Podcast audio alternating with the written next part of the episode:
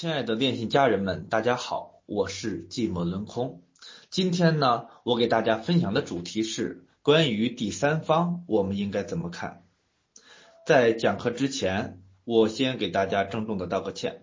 在上一次的课程中有一个错误，我说区块链是一种技术，不是经营范围。但是随着国家政策的变更，区块链技术已经被定义在经营范围之内。重庆沧州网络科技有限公司在二零一九年十二月二十三日的变更中，就把区块链技术相关软件和服务纳入了经营范围。在这里也感谢万事平安的指正。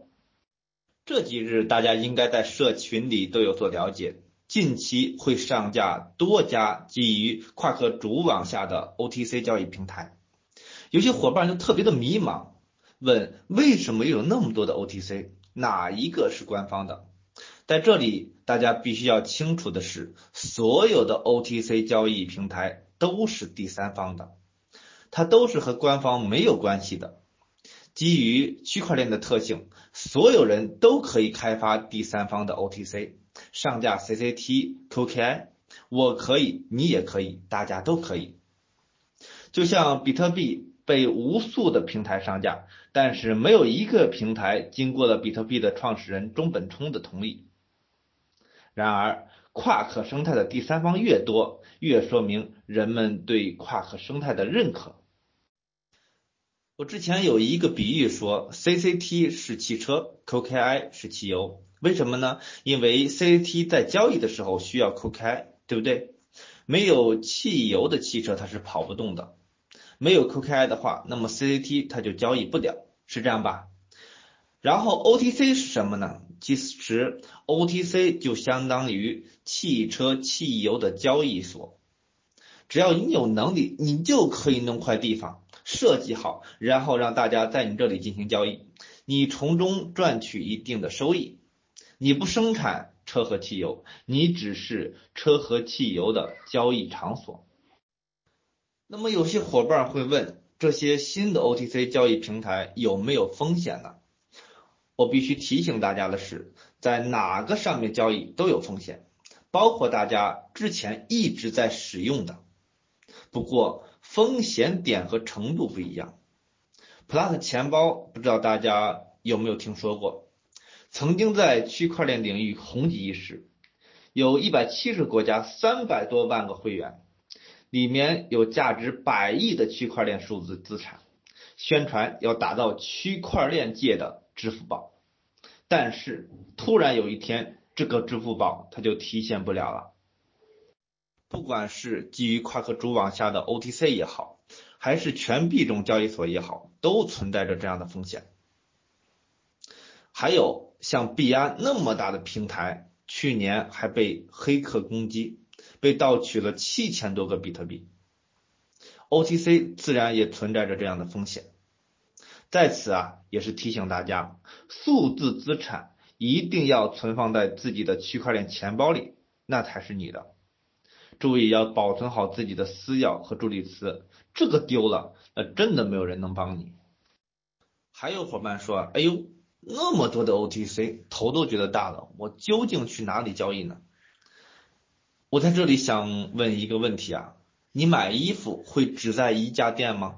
还是去不同的店挑一挑？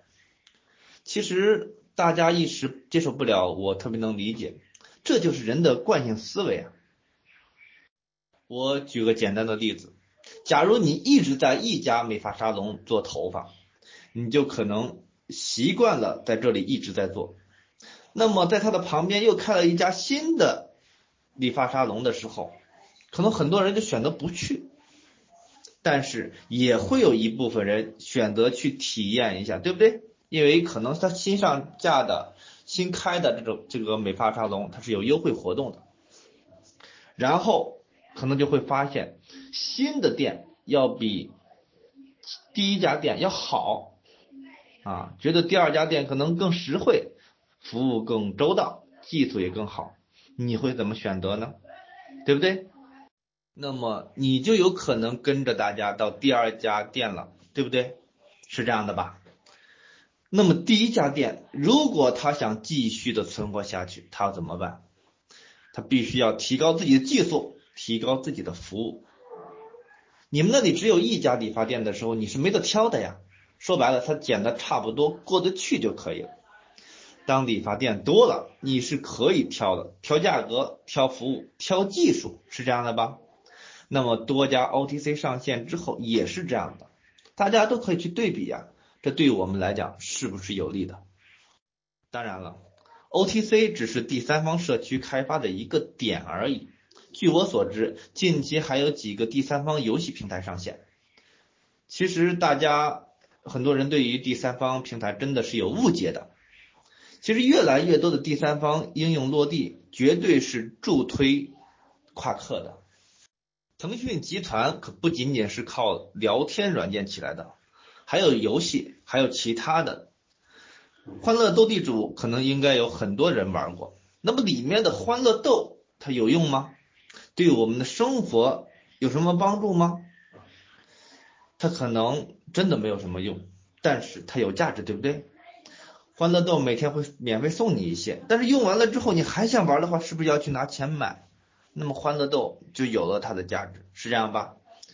我们也有很多的伙伴喜欢玩王者荣耀，喜欢玩吃鸡，里面的那些皮肤对于我们的生活也是没有用的，但是仍然有很多人愿意去购买，因为玩家承认了它的价值，所以大家就会在游戏里面去充钱。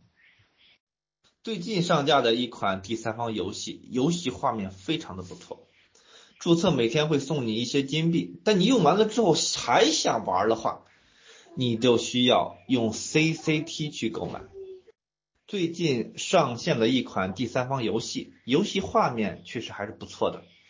注册每天会送你一些积分，但是当你用完了之后还想玩的话，要么你就等第二天，要么就需要用 CCT 去购买。这是不是就无形的给了 CCT 更高的价值？我听说马上还要出一款。第三方的对战游戏，我个人也是非常的期待。大家想一想，如果像王者荣耀或者吃鸡这样的游戏，他们充值的是 CCT，那么将会一个怎么样的场景？但是我必须在这里郑重的提示所有的伙伴，所有第三方应用公司是绝对不会做信用背书的，所以大家要谨慎选择。那么这些第三方社区为什么要打造我们夸克生态的第三方应用？天下熙熙皆为利来，天下攘攘皆为利往。因为我们有自己的夸克宫殿啊，对不对？我们有千万级的用户啊。其实这其中它是有一种互利的关系存在的，就像在电信 APP 上有淘宝、京东一样。我们为他们提供流量的同时，也在给我们自己提供流量。当代有一个特别著名的画家，叫做冷军，一幅画卖到了几百万。他的画就跟照片一样。如果是卖给我的话，我可能最多花一万块钱。有些人可能一百块钱都不会出，因为画上的女人还没有照片上的好看。但是这并不影响画的价值。我相信我们的 QKI、CCT、QKF 也会有和它的价值对应的价格，而且这个价格会越来越高。曾经的钻石可能也就是玻璃的价格，但是现在如果你有一颗鹅蛋般大的钻石，我估计你做梦都会笑醒。就像我们的夸克生态一样。终究有一天会有和它匹配的价格，而且这个时间不会太远。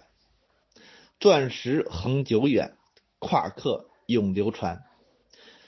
感谢大家的聆听，我是今天的讲师寂寞轮空，讲的不到的地方也请大家批评指正，谢谢大家。